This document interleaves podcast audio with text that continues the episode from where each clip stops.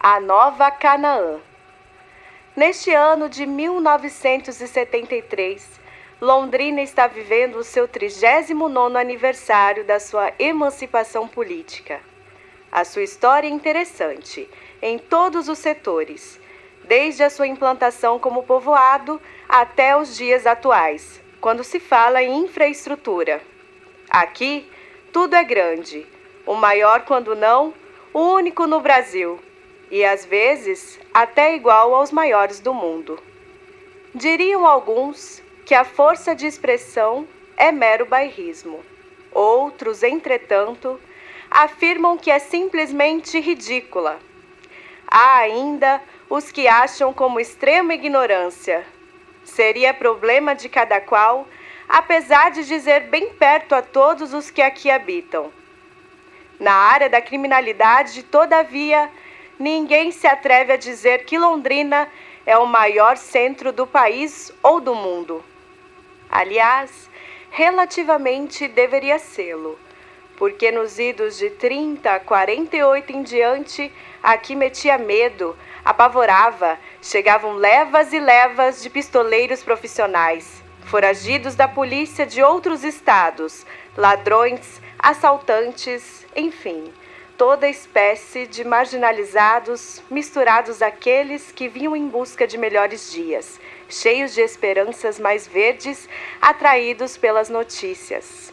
As melhores terras do mundo, de um roxo sem igual e de uma fertilidade espantosa, onde tudo paria e crescia, igual ao lugarejo, enunciando milagres. Apesar do ambiente e dos elementos evidentemente perigosos e famosos. Os crimes contra a vida não assombravam, isto é, pelo número, pela quantidade. Aterrorizavam sim pela frieza, perversidade, monstruosidade, selvageria animalesca. Rotina.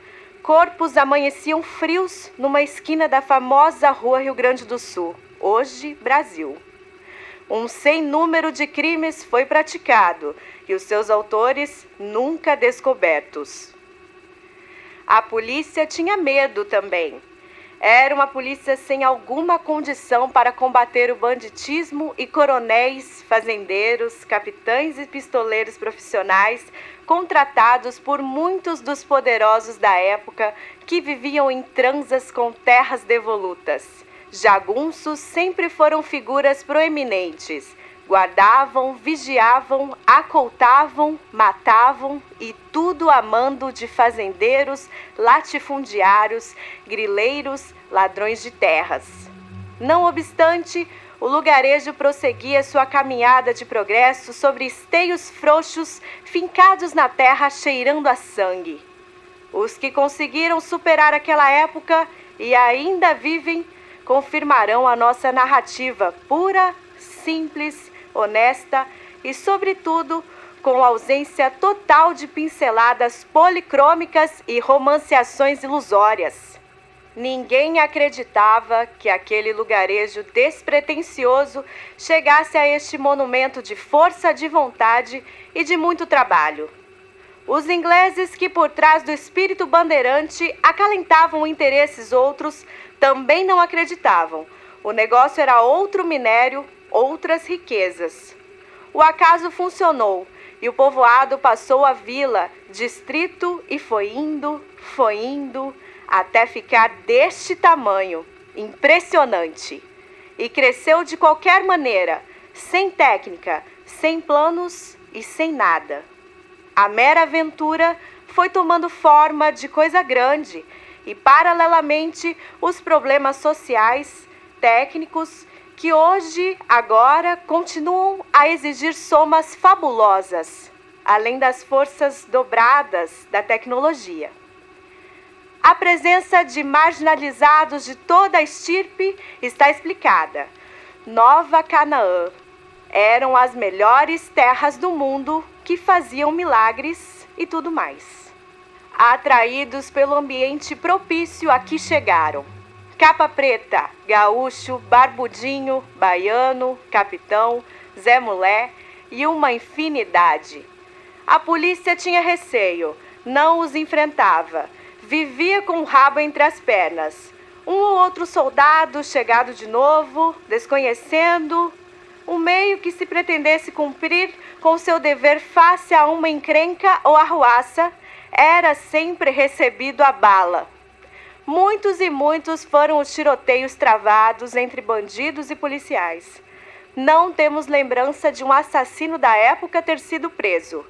Era uma calamidade. Ao fórum, em Jataizinho, chegavam apenas processos de espancamento de mulheres, furtos e coisas outras sem maiores importância. A polícia preocupava-se em extorquir as donas de casa, as traviatas.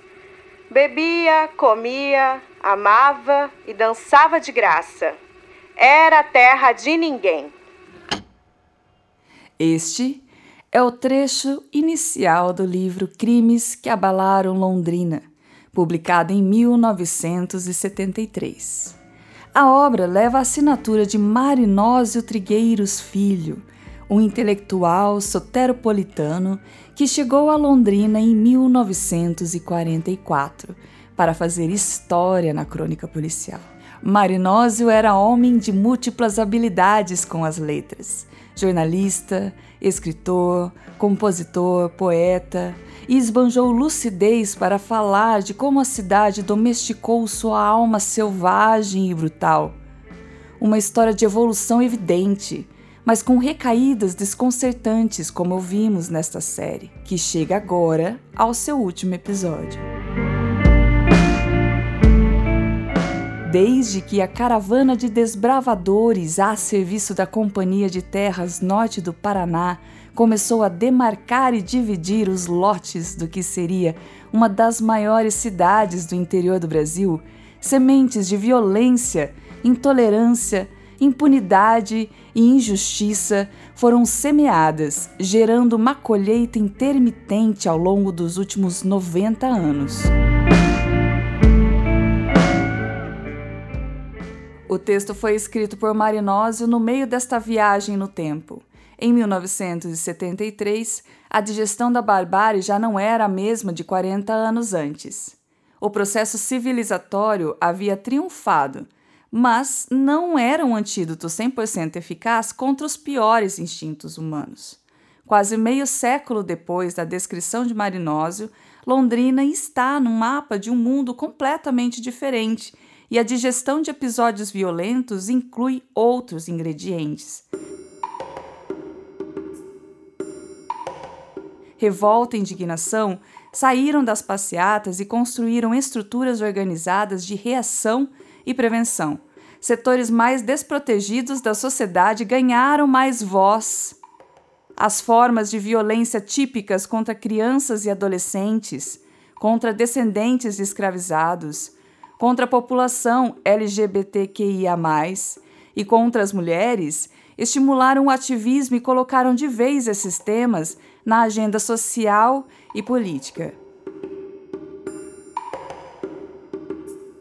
julgamos um trabalho importante, necessário, fundamental, porque a nossa a própria memória coletiva que nós construímos é importante fazer parte dessa memória coletiva as injustiças que já produzimos no passado, né, um tipo de violência que já produzimos, que já toleramos no passado, é, porque essa consciência ela contribui para revisarmos os próprios valores sociais e talvez muito provavelmente determinada conduta, determinada tolerância que a, que a sociedade apresentou com os réus, digamos, lá na década de 70, lá na década de 90, é, talvez isso hoje caracterize uma indignação nossa, e, e, na medida em que ficamos indignados, indignadas com essa forma de violência, muda nossa percepção sobre a violência. Nos cinco primeiros episódios desta série, que cobrem um intervalo de 30 anos, foi possível perceber o amadurecimento deste fenômeno. Para ilustrar esta nova fase do convívio da cidade e do país com a violência, vamos apresentar o caso de Sidneia Aparecida Mariano. O relato é da sua irmã Silvana Mariano, ativista do NEAS, Observatório de Feminicídios de Londrina, grupo feminista formado em 2021 com o objetivo de denunciar, documentar e monitorar casos semelhantes. Bom, naquela altura, é, a, a Neia estava vivendo com o Emerson. Eles tinham já vivido uma união em um certo momento, se separaram. Nessa separação, ela viveu outra união, acho que ele também. Depois de um tempo, voltaram a viver juntos, estavam há não muito tempo nessa retomada. Viviam ela, o Emerson e os quatro filhos dela, né? três meninas e um rapaz.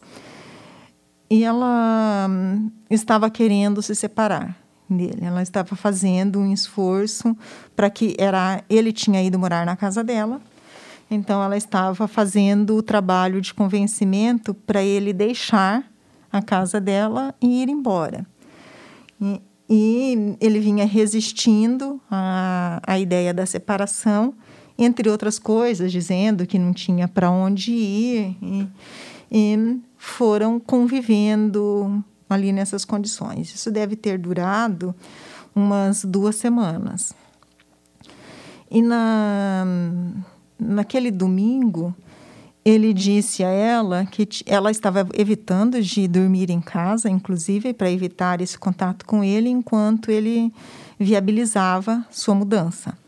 Naquele domingo, ele disse a ela que tinha encontrado com um amigo um lugar para ficar e iria embora.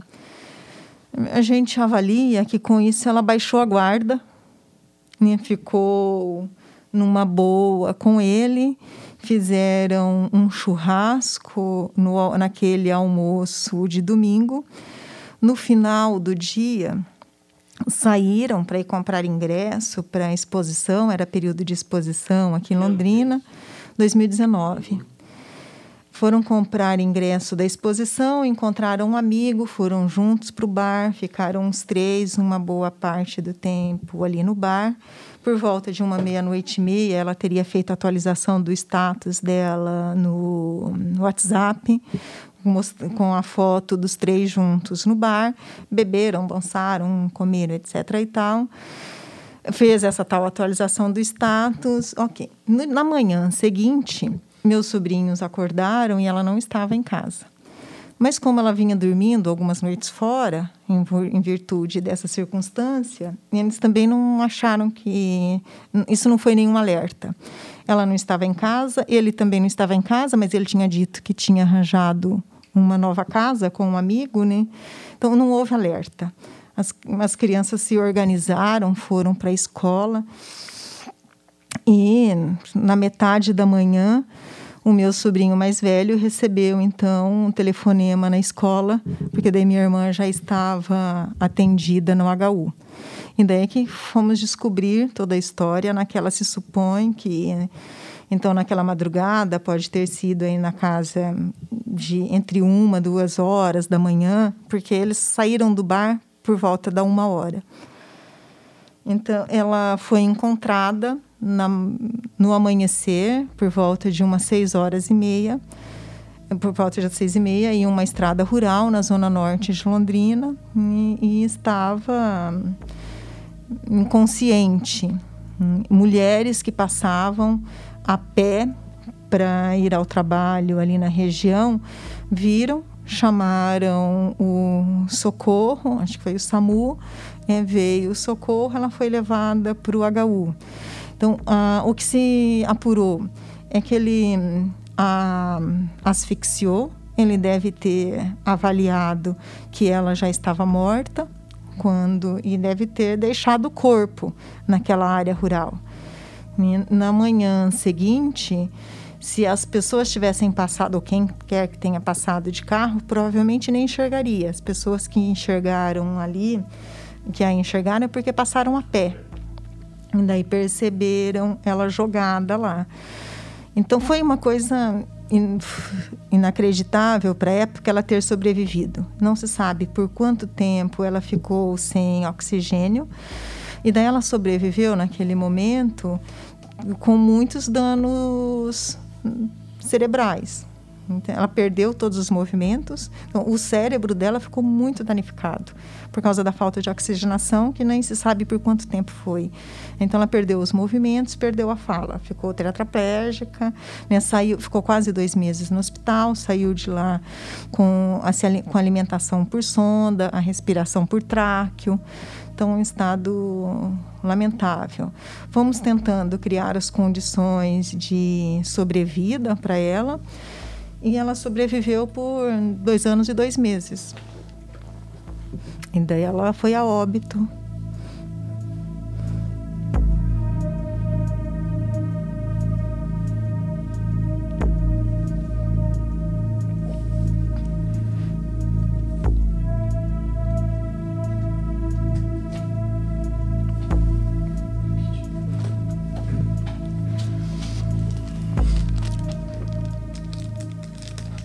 Então ela foi a óbito em, no final de maio de 2021.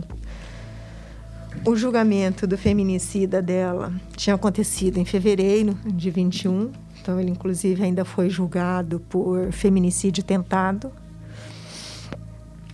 Mas talvez ela sobreviveu o tempo suficiente para ver e compreender a condenação dele, a punição dele.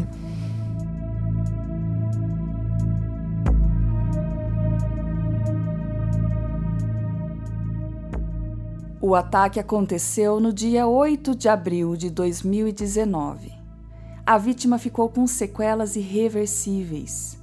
Após mais de dois anos de sofrimento, Neia se foi no dia 30 de maio de 2021. Três meses antes, o juiz da primeira vara criminal de Londrina, Paulo César Roldão, apenou o ex-companheiro dela, Emerson Henrique de Souza, a 23 anos de prisão em regime fechado por tentativa de homicídio triplamente qualificado com agravantes de tentativa de feminicídio, motivo torpe e meio cruel além de crimes de lesão corporal e ameaça. Eu sou Silvana Mariano, socióloga de formação e sou integrante do NEAS, Observatório de Feminicídios Londrina. Estamos em atuação há pouco mais de um ano e nossa formação aconteceu na ocasião em que nos mobilizamos para o julgamento do feminicida da minha irmã, Nenéia era minha irmã caçula. O julgamento do feminicida dela foi em fevereiro de 2021. Nós criamos a, bom, a organização a partir de familiares e com colegas do movimento feminista, porque eu já atuava no movimento, atuo no movimento feminista desde, desde algum tempo. E nós criamos uma campanha que foi Justiça por Neia, para o julgamento deste caso. E passado esse julgamento, nós tomamos a decisão de dar prosseguimento nesse tipo de trabalho, tentando chamar a atenção da sociedade para esses casos de feminicídio, seja consumado ou tentado, porque muitas vezes eles vão ao tribunal do júri em, com muito silêncio, muita invisibilidade, e acreditávamos que esse silenciamento e invisibilidade é mais favorável ao réu e pode até produzir um tipo de insensibilidade da sociedade em relação a esse tipo de violência. Hoje, talvez a principal atividade do NEAS diz respeito então ao acompanhamento desses processos. A gente tem acesso a qual é a pauta, digamos agora, qual é a pauta do mês de junho no Tribunal do Júri da Comarca de Londrina. De posse dessa pauta, a gente acessa os processos para identificar casos em que haja mulheres vítimas e tendo mulheres vítimas a gente tenta identificar se foi morte violenta, se tinha questões de gênero envolvidas. Com isso estamos dizendo que a gente não segue só aquilo que o próprio judiciário já classifica como feminicídio. Nós buscamos também fazer a nossa inferência do que nós podemos enxergar como feminicídio, ainda que o judiciário não tenha enxergado assim, né? ou ainda que a promotoria não tenha enxergado assim. Identificado um caso que, no nosso entendimento, é de feminicídio, consumado ou tentado, a gente estuda os autos desse processo. O levantamento mostra que Londrina teve quase 200 feminicídios em um intervalo de 20 anos, do ano 2000 a 2019. Neste período, a legislação que protege a condição feminina teve três marcos importantes. O primeiro, em 2006, com a aprovação da Lei Maria da Penha, especializada em punir a violência doméstica. O segundo, uma CPMI no Senado sobre a violência contra a mulher. E o terceiro, a proposta feita por este grupo de investigação no parlamento, a Lei do Feminicídio. Esta mudança feita no Código Penal em 2015 acrescenta a condição feminina da vítima como um agravante para o crime de homicídio, além de incluí-lo no rol dos crimes hediondos.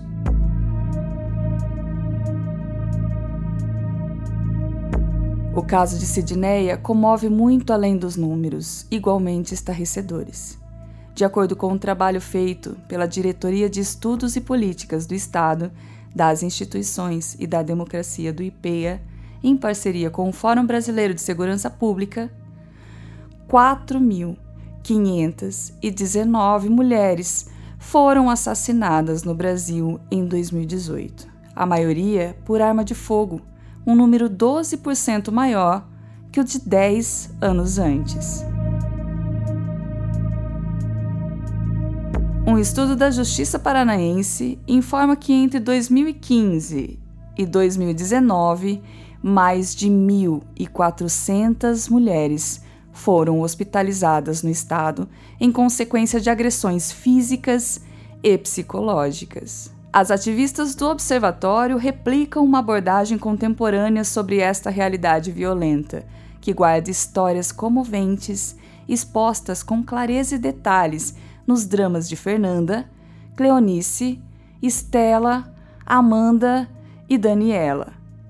No site do Observatório, as militantes explicam quais são os preceitos de uma visão mais politizada sobre a violência. Nossas análises são elaboradas com base nos enfoques dos direitos humanos, com perspectiva feminista e orientadas pela abordagem da vitimologia, pela qual destacamos a situação da vítima e a consideramos como sujeito de direito e não objeto de prova. Seguindo os estándares internacionais sobre o tema, preocupamos-nos em analisar as condições do acesso à justiça, incluindo a devida diligência processual e a celeridade da justiça. Adicionalmente, refutamos qualquer forma de revitimização Justiça quitada, falha. Não existe crime por paixão. Quem ama não mata. A culpa nunca é da vítima. Operamos ainda com o entendimento de que o Estado tem o dever de oferecer resposta à violência contra a mulher e de que essa resposta deve ser formulada em três âmbitos: prevenção, punição e restituição dos danos. Uma vez modificada e modernizada, a visão da opinião pública se volta também para a capacidade do Estado em dar respostas à altura deste novo patamar de compreensão e entendimento. A violência é cada vez menos encarada como uma expressão casual e isolada e agora é vista como um fenômeno ligado ao mecanismo social. Enfim, a realidade é uma máquina cujo funcionamento pode ser ajustado pelo comportamento dos cidadãos e do Estado quando aconteceu o júri do caso da minha irmã, eu nunca tinha estado em um tribunal de júri. Tinha, que aprender o beabá do que, de como acontece esse ritual. Então, nas nossas publicações, nós apresentamos isso também para criar esse processo educativo e tornar o tribunal de júri algo familiar às pessoas. E em várias circunstâncias, nós fizemos e continuaremos a fazer atos públicos. Então, daí ir para um ativismo mais direto, né, de agrupar mulheres feministas na frente do fórum e, e fazer uma performance em que demarque o fato, né, lembre da vítima e peça justiça né, para aquele caso. Nós não fazemos em todos os casos os atos públicos, mas naqueles que nos parecem mais emblemáticos, mais sensíveis, a gente procura fazer. Polícias, Ministério Público e Justiça são engrenagens que arbitram este jogo brutal e que também são desafiadas a atuar de outra forma, mais afinada com esta nova mentalidade. Há muito o que fazer como aponta o dossiê feminicídio Por que aconteceu com ela? Um documento elaborado pelo Tribunal de Justiça do Paraná em 2021. Entre os aspectos apontados como amigáveis à impunidade nos casos relacionados à violência contra a mulher está a desigualdade de gênero no quadro funcional, responsável por acolher as vítimas, além de identificar e responsabilizar os agressores. Enquanto o Censo da Educação Superior de 2019 aponta que 57% dos estudantes de direito são mulheres, no mesmo ano, dados oficiais revelam que apenas 25% do efetivo da Polícia Civil no Paraná era feminino. Na Polícia Militar, a participação feminina era ainda pior, de apenas 12%. Nos julgamentos de feminicídios entre 2015 e 2019 no estado, 55% tiveram atuação exclusiva de representantes masculinos no Ministério Público, instituição que tem o aval constitucional para defender os interesses do povo e a quem cabe acusar o agressor. Ouça este relato da promotora Suzana de Laceda, que destaca também como a mídia, influenciada por este contexto desigual, também comete seus Na pecados. época que eu estava no júri, eu fui uma das promotoras e promotor, entre os promotores que fiz mais júris. Ah, houve épocas em que eu fiz cinco júris na semana, fiz júri basicamente até o final da gravidez, voltei. É, amamentando, fiz júri amamentando, algo que eu acho inclusive equivocado, né? Uma mulher que amamenta não deveria fazer júri, deveria ter a sua possibilidade de afastamento do júri. Não vejo isso como um mérito, vejo isso como um prejuízo a minha a minha filha, mas era o que era ofertado no momento. Fiz um dos primeiros júris do PCC em relação ao homicídio aqui em Londrina. É, e fiz vários júris de feminicídio que na época nem eram intitulados é, de feminicídio, porque a lei do feminicídio é de 2015, mas eram júris que tinham uma exata característica é, de feminicídio porque as mulheres morreram pelo fato de serem mulheres. E os comentários acerca desses crimes eram comentários absolutamente machistas, misóginos, em que a estratégia da defesa era menosprezar essas mulheres, imputar uma vida não digna ou não honesta a essas mulheres.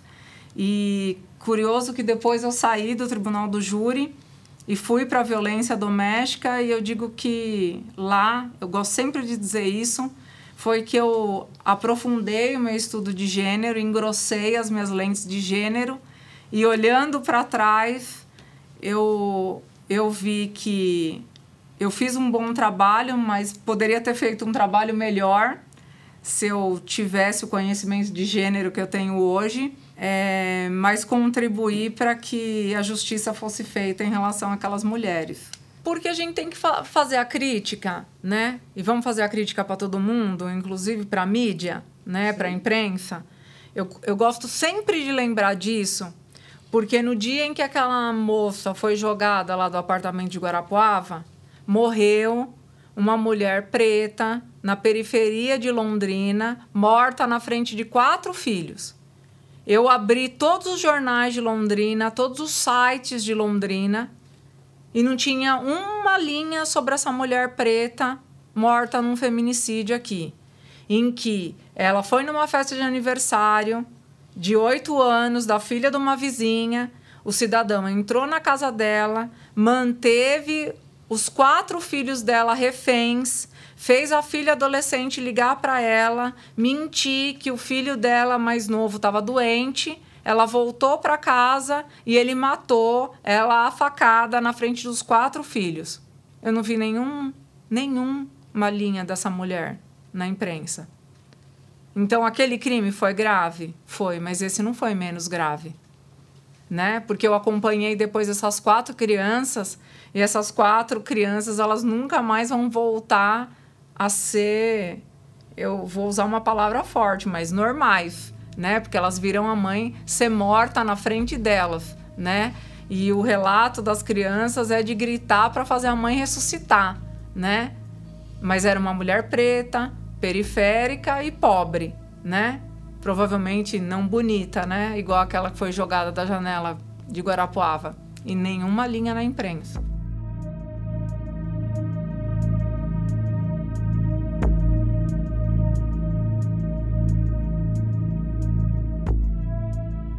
Nos cinco casos apresentados nesta série, é possível observar flancos abertos para a passagem dos vícios dos operadores do direito.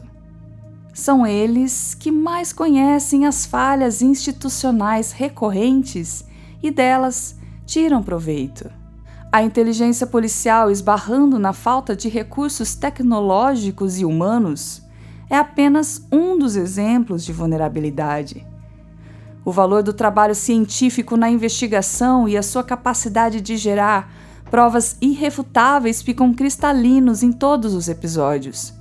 Eu diria que todos os envolvidos neste trabalho jornalístico estão convencidos de que é preciso apoiar e incentivar uma política pública permanente de fortalecimento da polícia científica.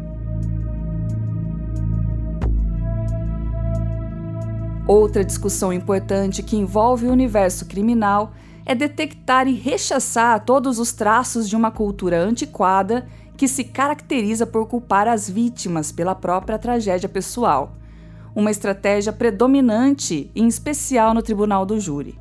Aqui cabe um parênteses, afinal, por que existe esse formato de julgamento?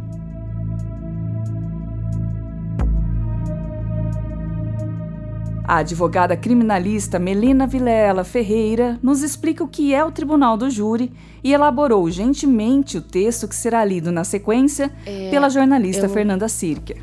Acredito que o Tribunal do Júri é uma. dá voz à população, para a população também estudar aquele crime, passar ali, às vezes um júri demora dois a três dias, eles vão tentar compreender a defesa vai expor os motivos dela, promotoria. Infelizmente, a vítima também é exposta, né? Ali é como se importa a decisão do juiz, sim, mas os veredictos ali da dos jurados também são importantes os votos. E é importante o tribunal do júri porque visa um senso de democracia também a população poder opinar sobre aquele crime, poder entender o que aconteceu.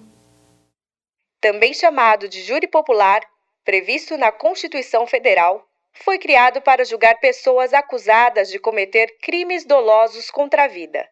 São crimes dolosos aqueles em que há intenção de matar. São escolhidos 25 cidadãos, e dentre esses, apenas sete irão formar o conselho de sentença ou seja, que serão responsáveis pela condenação ou absolvição do réu.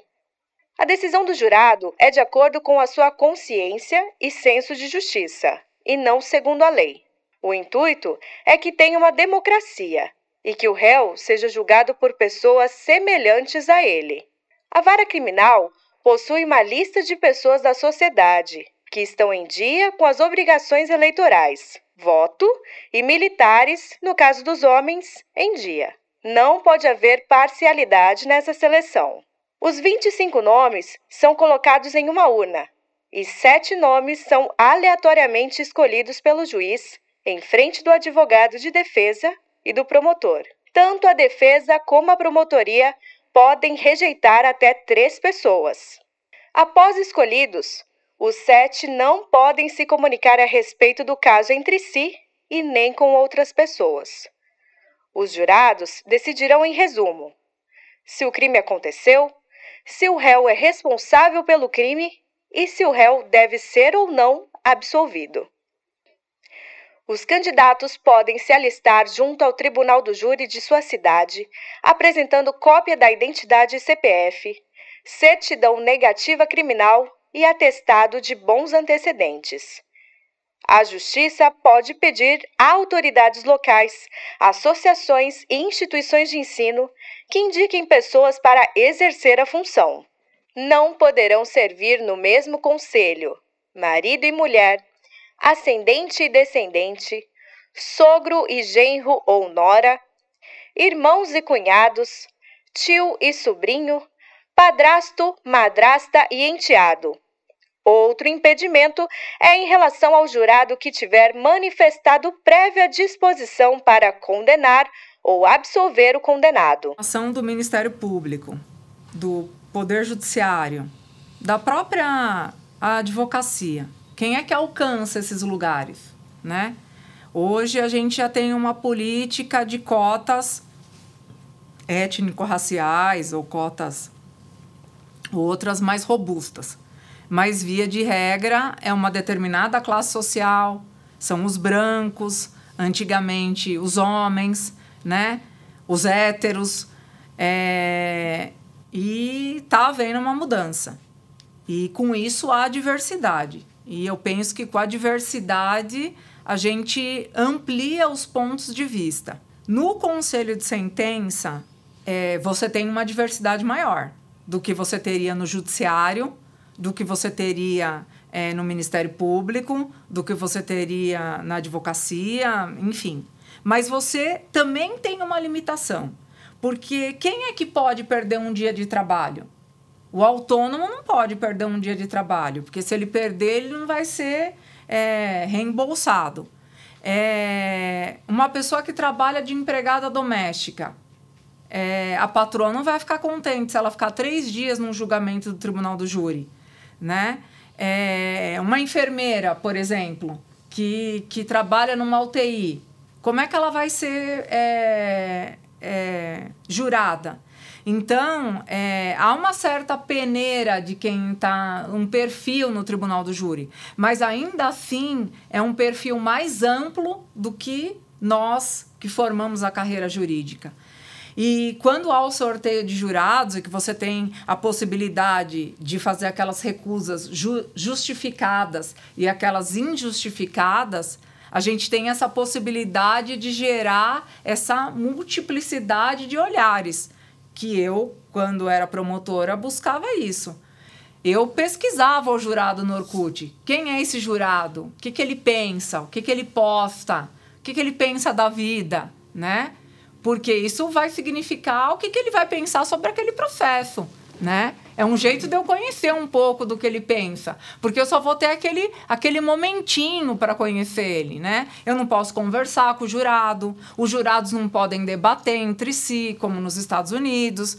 Então, eu saber o que, que ele fala nas redes sociais, onde ele estudou, o que, que ele estudou, se ele estudou, né? É, para mim é importante para entender como é que ele ia pensar acerca daquele caso. Ou como é que eu posso atingir? Ele tem filho? Ele tem filha? É, qual é um pouco da história da vida dele? Né? Então, essa era um pouco a minha reflexão. Então, apesar das dificuldades que muitas vezes os jurados são pessoas ou que gostam, comerciantes que podem se afastar, mas os comerciantes donos, né? Não os comerciários, é, funcionário público, tal, ainda assim é, é um público mais diverso do que o juiz, né? Que é aquele que teve a condição de estudar, de ser aprovado no concurso público. Dez anos atrás, eu olhava para o Ministério Público do Paraná, eu não via colegas negros. Eu não via colegas que entraram por cotas. Eu não via colegas gays. Hoje eu vejo colegas gays, hoje eu vejo colegas negros, hoje eu vejo a diversidade. Então, eu penso que o tribunal do júri, ele possibilita essa diversidade. E aí o papel do operador do direito na questão da prova técnica é que a gente possibilite uma explicação coloquial e clara para que aquele jurado possa entender. Esse é o nosso papel. Se eu não fizer esse papel direito e o jurado não entender, eu que não, eu que não fiz o meu papel direito, não é o jurado que julgou mal. Eu é que não fui capaz de me expressar de uma maneira clara e objetiva para que aquele leigo, então, tivesse condições de apreciar aquele caso com tranquilidade. Eu que não fiz a minha lição de casa direito. Acho que esse é o grande desafio do júri.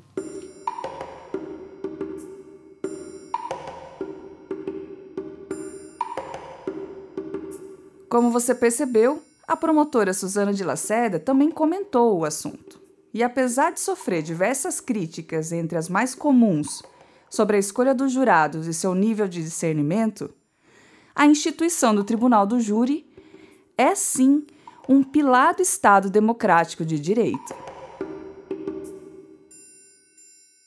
Outra reflexão obrigatória depois de ouvir a série é sobre um problema antigo da sociedade brasileira ainda sem horizonte de solução, a morosidade do sistema penal. O que é necessário para que a justiça criminal passe a trilhar o caminho da equidade e reduza as vantagens dos réus com poder econômico? Como combater a deturpação do conceito de ampla defesa que posterga as etapas do processo até que ele se aproxime ou atinja a prescrição? Quanto mais estas questões sejam debatidas, mais haverá espaço e chances de mudança. Ouça esse comentário do Procurador de Justiça Miguel Jorge Sogaiá. É, nós temos, né, infelizmente, é a minha opinião, aí eu acho que até alguns juristas podem discordar, mas nós temos uma legislação é, muito leniente. Né? Nós temos uma, uma legislação no Brasil né, que é, permite muito é, é, recurso. Né? É, se você pegar o Código de Processo Penal, né, o réu praticamente tem ali todas as oportunidades para, se ele quiser, como é esse caso que nós vamos falar aqui agora. Eu acho que ele foi condenado, pelo, pelo onde eu acompanhei, né, agora em Ponta Grossa, mas ele, ele vai recorrer, podem ter certeza, né? já deve estar recorrendo. Então, depois do, do, do, do TJ Paraná, ele ainda pode tentar outros recursos no STJ, e esse me parece que é um grande problema no Brasil. Né? Aí acaba se chegando nessa ideia de impunidade que você falou, porque você permite muitos recursos. Né? Então, no meu modo de ver, então, eh, não, não tem que ter defesa? Tem, tem que ter defesa, ampla defesa, tudo bem. Né? Mas tinha que diminuir um pouco essa possibilidade de postergar é, o cumprimento, eventual cumprimento da pena. Se ele foi é, condenado pelo tribunal do júri, é, o, o, cumprimento da pena tem que ocorrer. Né? Agora, é, você tem direito, por exemplo, a um recurso, né? tudo bem. Né? Vai um, julgou, vai um recurso para o Tribunal de Justiça, né? no máximo aí, né? É, mais um, um, um recurso. Agora, se você pegar o Código de Processo Penal, eles têm quatro, cinco, seis oportunidades de recurso. Né? E isso realmente acaba levando à impunidade. Né? Porque tudo é muito, infelizmente, aí, é, feito né, para que o, o, crime né, é, fique até mesmo algo convidativo. E chega o momento de fazer um breve balanço e até uma atualização dos episódios anteriores a gente reservou para este epílogo fragmentos da nossa apuração que não incluímos nos episódios e nem nos extras. Vamos colocar agora as cartas na mesa.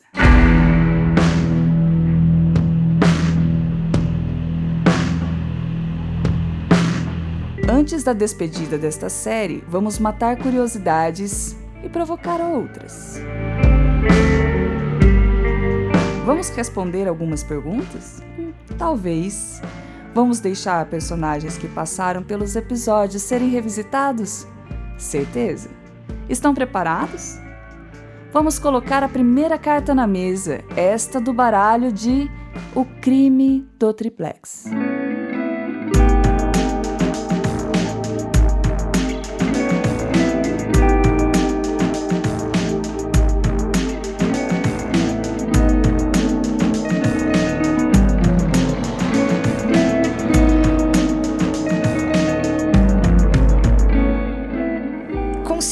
Informações era complicado. Tinha, era muito da fonte off, né? Porque é, é, ninguém falava, era só o delegado, então era muito na fonte, muito off. É, tudo ficou sem. Assim, é, eles não entregavam muito, sabe, a informação para você. Então, aí que a especulação ganhava mais espaço, entendeu?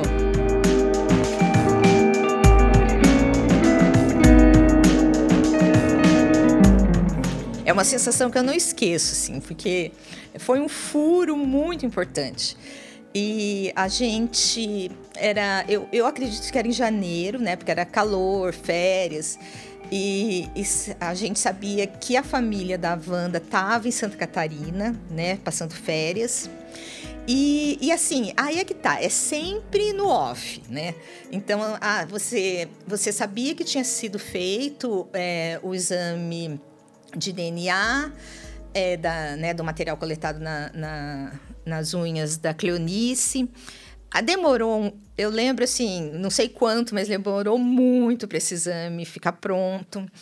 E aí, o que, que aconteceu? Num belo dia, ah, o exame ficou pronto.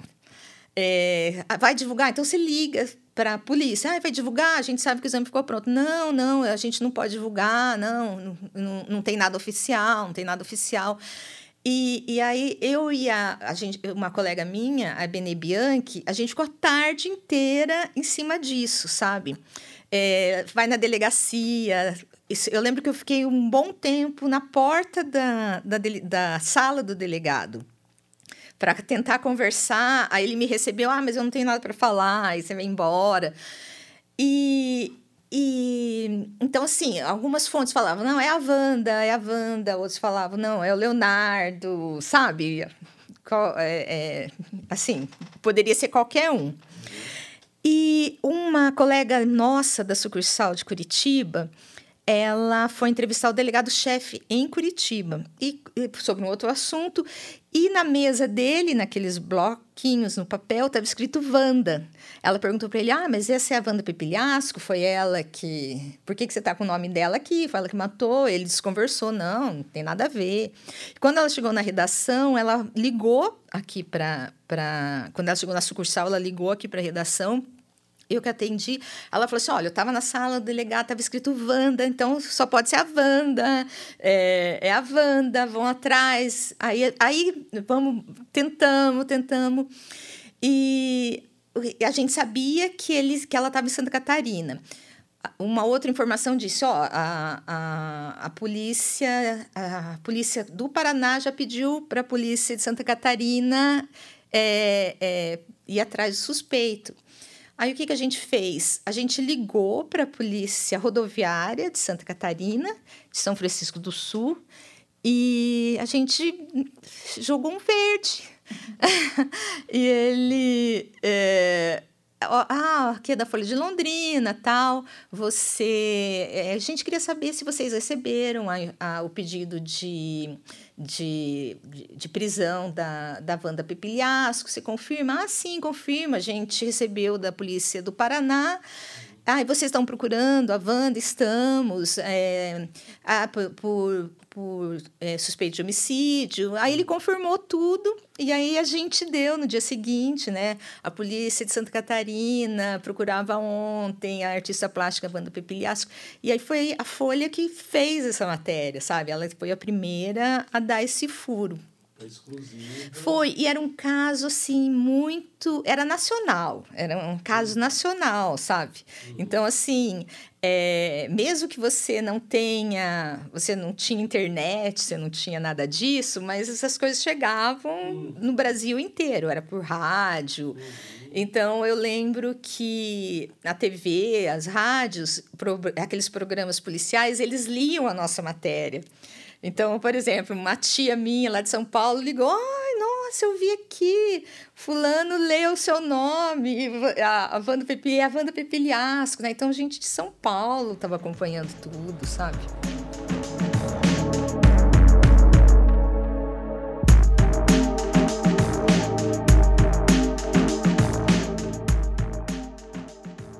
Esta é a jornalista Adriana Decunto, chefe de redação da Folha de Londrina, relembrando seu célebre furo de reportagem no caso de Cleonice Rosa. Vamos colocar a segunda carta na mesa, esta do mesmo baralho. A Luzia, é, a gente teve um contato com ela num segundo momento, depois daquele daquele calor ali de ter encontrado o corpo do crime e tudo mais, é, que surgiu a Luzia, que seria aí uma segunda personagem. A gente não teve muito contato com ela, mas o contato que a gente teve é uma pessoa muito simples, muito calada, ela não era de ficar falando muito. É, me pareceu que ela tinha muito medo, né? Era um mundo meio desconhecido para ela. Eu não sei se ela tinha, inclusive, a dimensão da acusação que estavam fazendo contra ela. Eu não sei se ela entendeu isso completamente, assim. E então ela me pareceu uma pessoa muito humilde, muito simples. Conheci a família dela depois também, gente do sítio. Ela veio para cá nessa tentativa de ter uma oportunidade na cidade, até que tudo isso aconteceu e rompeu esse sonho não só para ela, mas como para a família também. É, teve a, a gente teve o primeiro contato com ela com a questão da prisão, né? Que fizeram todas as imagens na questão da, da prisão dela. E, no, e depois eu fui, pra, fui na delegacia atender um outro caso, fazer uma outra matéria e encontro ela lá. Estava ela sentada num banco, é, próximo ali à triagem da Polícia Militar, dentro da décima subdivisão policial. Estava quietinha lá, eu até fiquei em dúvida que era ela, né? Porque é uma pessoa que foi acusada de um crime tão horrível. Está sentada, sem nenhum tipo de algema, nada, nenhum controle, não tinha nenhum policial com ela, ela estava sentada lá. E eu comecei a conversar com ela. Falei, é, você confessou o crime? Ela falou, não, mas eu não matei ninguém. Eu falei, mas você confessou o crime. Ela falou, não, mas eu não matei, é que eles me obrigaram. Eu falei, mas te obrigaram como? Aí ela falou, ah, me levaram para um lugar, eu fui afogada, eu fiquei com muito medo. E aí eu falei, a gente pode gravar que eu estava com a equipe do SBT na época, e ela falou: pode. Por isso que eu falo, ela não tinha nem noção assim muito do que estava acontecendo, do que ela podia não podia fazer, né? E gravei com ela e ela contou que ela foi levada para um lugar, que eles ameaçaram, que era para ela confessar, que eles afogaram. E nessa descrição, ela contou exatamente o lugar onde ela foi. E ela começou a dar detalhes né? Era uma área rural, tinha um laguinho, tinha umas casas. Ela citou, eram casas meio coloniais assim. Eh, ela citou até a cor das casas, que que eram amarelas. Tinha não sei quantas árvores, porque ela passou por tudo, ela foi gravando aquelas imagens. Quando terminou a entrevista, o Corujinha, que era um repórter de rádio à época, o Corujinha falou assim: Eu sei onde é esse lugar. Falei, bom, então se você sabe, nós vamos até lá, né? E ele topou na hora e a gente foi. E quando chegou lá, era exatamente como ela tinha descrito. Então, o que, que a gente fez? Usou a entrevista dela como se fosse uma nota coberta, né? Então, ela ia descrevendo e aparecendo as imagens que eram muito fiéis ao que ela tinha falado. Então, a gente foi lá, viu o local, gravou as imagens e aí a gente soltou a matéria. Isso deu uma repercussão grande à época e depois disso ela foi inocentada, né? Não, realmente foi. Ela, ela sofreu algumas pressões mesmo para confessar e ela não teria cometido crime. Depois que a Luzia foi solta, ela voltou para a casa dela, se não me engano é Barra dos França, uma coisa assim. E a gente chegou aí com a equipe lá, né? Conseguimos autorização da família e fizemos essa visita para conversar. Então eu entrevistei ela, o pai dela, ela quase não falou nada. Ela ainda estava muito traumatizada com a história. E o pai dela, muito revoltado, muito nervoso também, com muito medo. E ele falou assim: Olha, a gente é, deixou, ela queria muito ir para a cidade, melhorar de vida, a gente achou que seria uma oportunidade, mas foi tudo ao contrário, né? Ele falou: Eu não quero essa experiência nunca mais, ela não vai sair nunca mais aqui do sítio. Porque a gente não, não quer passar por nada disso, porque foi muito horrível, assim. E realmente, uma família muito simples, né? Não sei nem se eles tinham recursos para contratar um bom advogado, é, para fazer alguma coisa na defesa dela, né? Depois, uh, o que a gente teve de informação da Luzia é que ela teria entrado com uma ação contra o o governo do estado e que ela foi indenizada por ter sido acusada injustamente, ter ficado presa um tempo lá. Eu acredito até que nem foram muitos dias, né? Porque rapidamente isso já resolveu. Ela era uma moça muito simples, assim, aparentemente para nós leigos, assim, e que também convivíamos muito com polícia, com todas as investigações, ela não tinha nenhum perfil é, de criminosa, não tinha atitude, ela era uma pessoa passiva, assim, não tinha nada que, que levasse a acreditar que ela poderia matar alguém, ainda mais naquelas circunstâncias de tanta violência, né?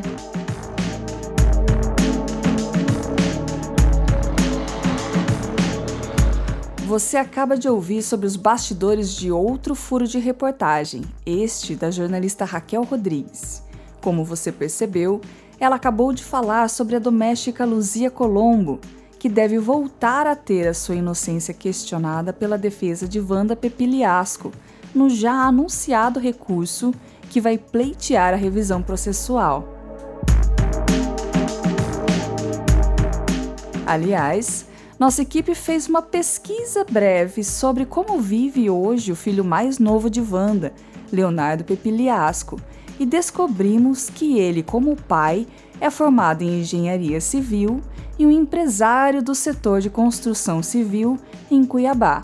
Um dos CNPJs da família tem capital estimado em mais de 3 milhões de reais, com histórico em participações de concorrências públicas e responde a inúmeros processos no Tribunal de Contas, Tribunal de Justiça e no Tribunal Regional do Trabalho, principalmente nos estados do Mato Grosso e Paraná.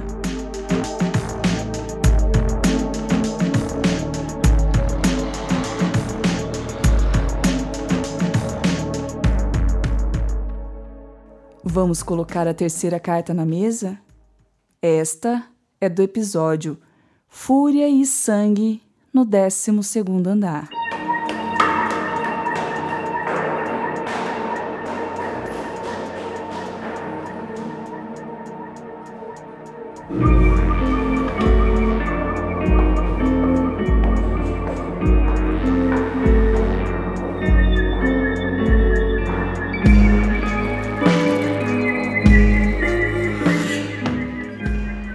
Polícia Civil de Londrina garante que não esqueceu o homem acusado de assassinar Fernanda Struzani, sua ex-mulher, em agosto de 1989.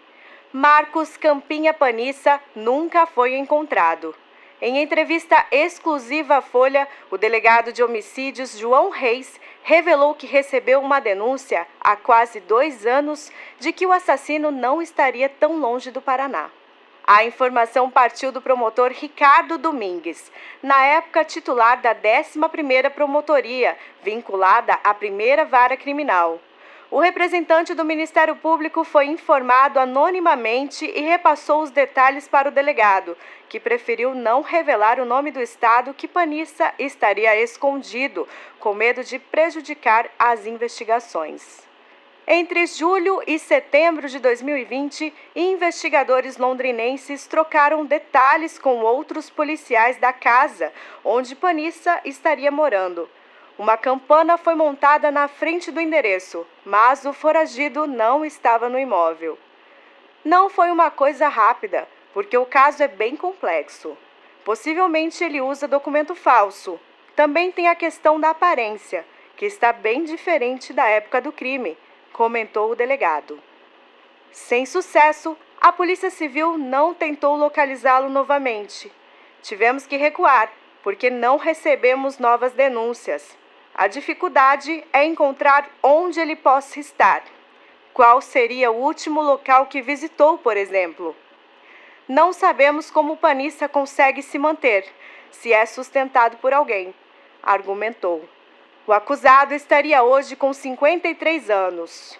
A pedido da Folha, o artista digital Hidreleidial fez uma reconstituição do rosto de Panissa.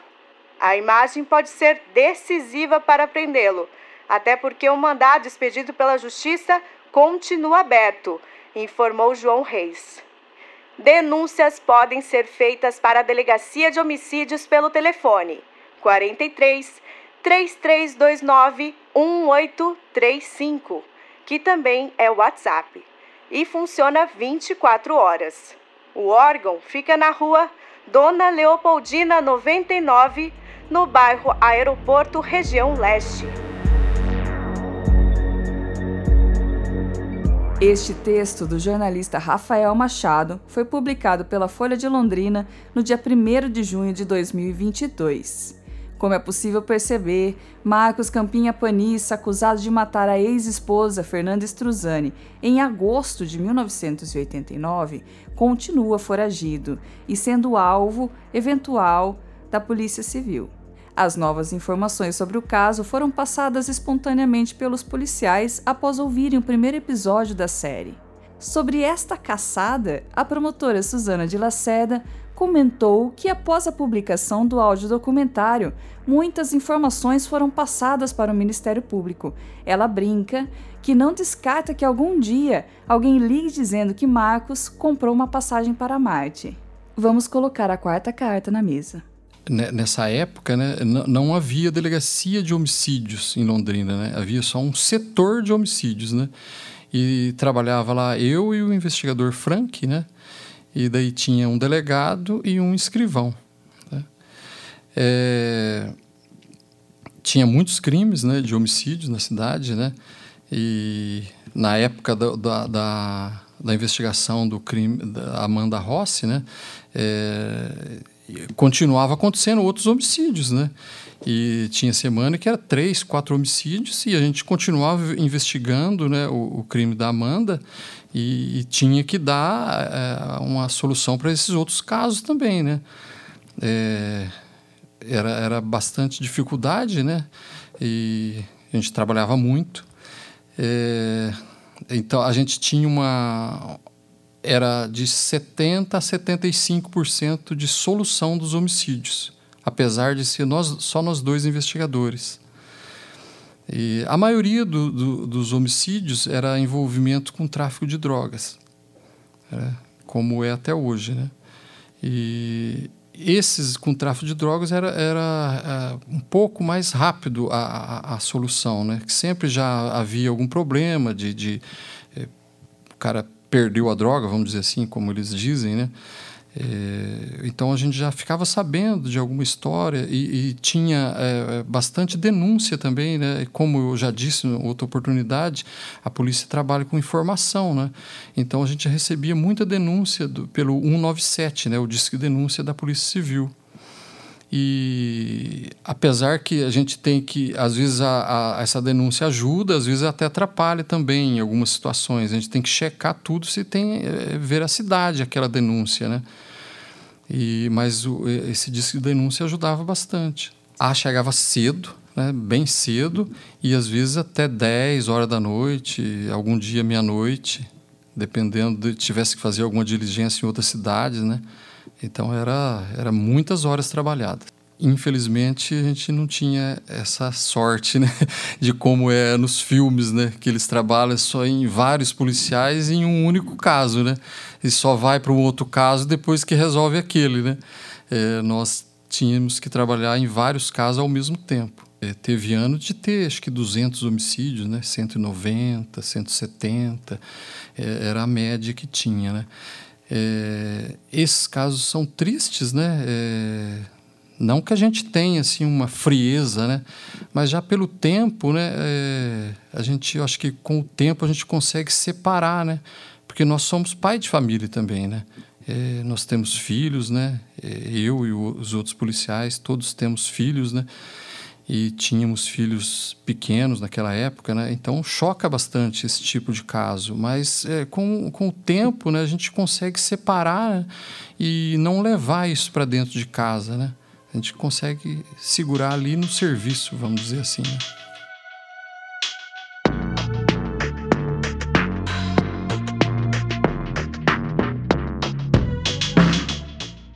Sérgio Francisquinho é um investigador experiente e colaborou conosco no episódio Assassinato na Casa de Máquinas. Foi um dos dois investigadores no caso de Amanda Rossi e hoje está lotado na delegacia de Arapongas. Vamos colocar a quinta carta na mesa. Eu vou responder o que na época um policial, que eu não vou identificá-lo, me procurou no final da manhã, na Feira Livre, nas proximidades da Feira Livre do, do centro, próximo, é, no, próximo ao cemitério São Pedro, ele disse somente isso. Niceia, se a gente revelar quem matou Amanda Rossi, cai até o secretário de segurança da época. Eu falei, mas como? Você não imagina. Eu falei, mas como foi, quem foi? Não vai conseguir provar isso? Ele falou, dificilmente.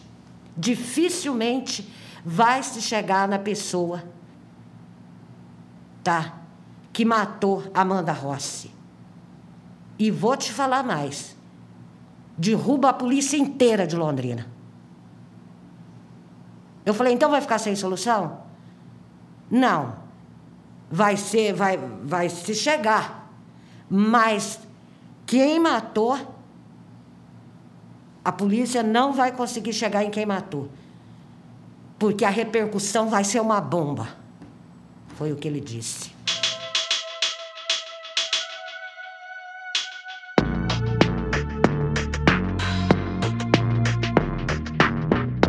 A jornalista Nicéia Lopes coloca uma pulga atrás da orelha de muita gente ao falar da confidência misteriosa de um policial na época que a cidade inteira se perguntava, afinal, quem mandou matar Amanda Rossi. Vamos colocar uma sexta carta na mesa. Seria muito perturbador para esta equipe se não colocássemos uma carta em alusão ao trabalho desta lenda viva da crônica policial com uma inigualável experiência, Niceia Lopes. Ela é uma justa representante da classe, com décadas de trabalho de campo, de boletins ao vivo, desde os telefones públicos da rua Sergipe, em frente ao Cadeião, ocasiões nas quais a cidade poderia ficar perplexa revoltada ou tranquilizada com alguma novidade na voz dela. Vamos ouvir então essa voz contando o seu primeiro dia na décima subdivisão policial. Eu trabalhava na, na Rádio Clube, na época localizada na, na Avenida Bandeirantes, e trabalhava com o repórter policial Ângelo Gaioto que trabalhou também na Folha de Londrina. E na época ele trabalhava lá na Rádio Clube. Ele apresentava o um programa chamado Rádio Fatos, um noticiário, um resumo do noticiário do que acontecia durante todo o dia na área policial. E ele ficou doente.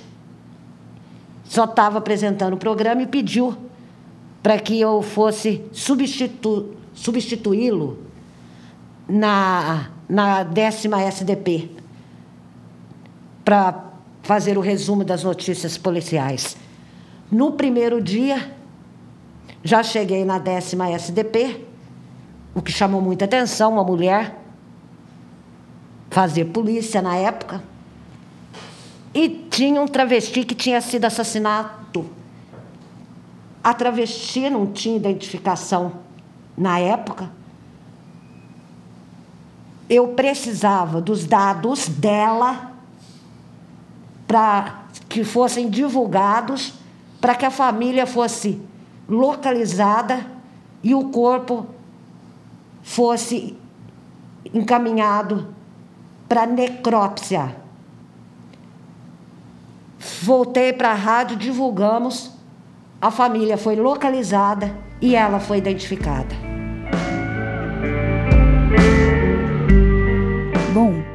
Ainda muito a dizer sobre os casos abordados na série, além de fazer várias investigações dos inúmeros outros lembrados pelos ouvintes. Mas o Banco dos Réus termina aqui, pelo menos por enquanto. Obrigada por ficar conosco.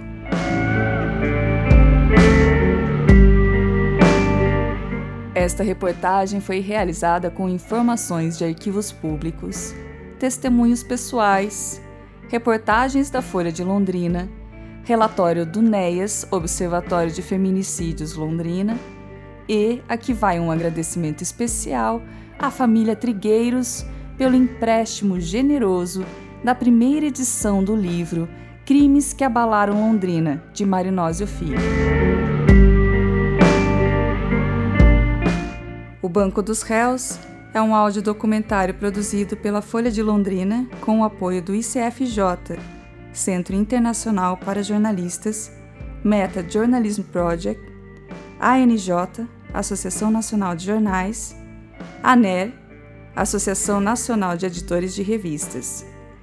Para vocês não enjoarem da minha voz enquanto eu falo para vocês toda essa história, eu convidei aqui para narrar comigo a jornalista Fernanda Sirkia, que foi a voz que vocês escutaram na narração de todos os documentos e as notícias de jornais. Esse documentário foi produzido por uma equipe multiprofissional que vai da reportagem à edição, da pesquisa à documentação, do som ao impresso. A apresentação deste programa foi feita por mim, Patrícia Maria Alves. A locução é de Fernanda Sirkia Produção multimídia de Juliana Gonçalves. Nosso entrevistador e roteirista é o Lúcio Flávio Moura. Produtor de audiovisual Celso Felizado. Documentarista Vitor Ogawa. Nossa coordenação do impresso está a cargo de Adriana Decunto. Design de som é de Tiago Franzin. A identidade visual do Banco dos Réus é de Rafael Pereira Costa. Nosso produtor é o Pedro Rosa estagiária de produção e reportagem Ana Júlia Gabas.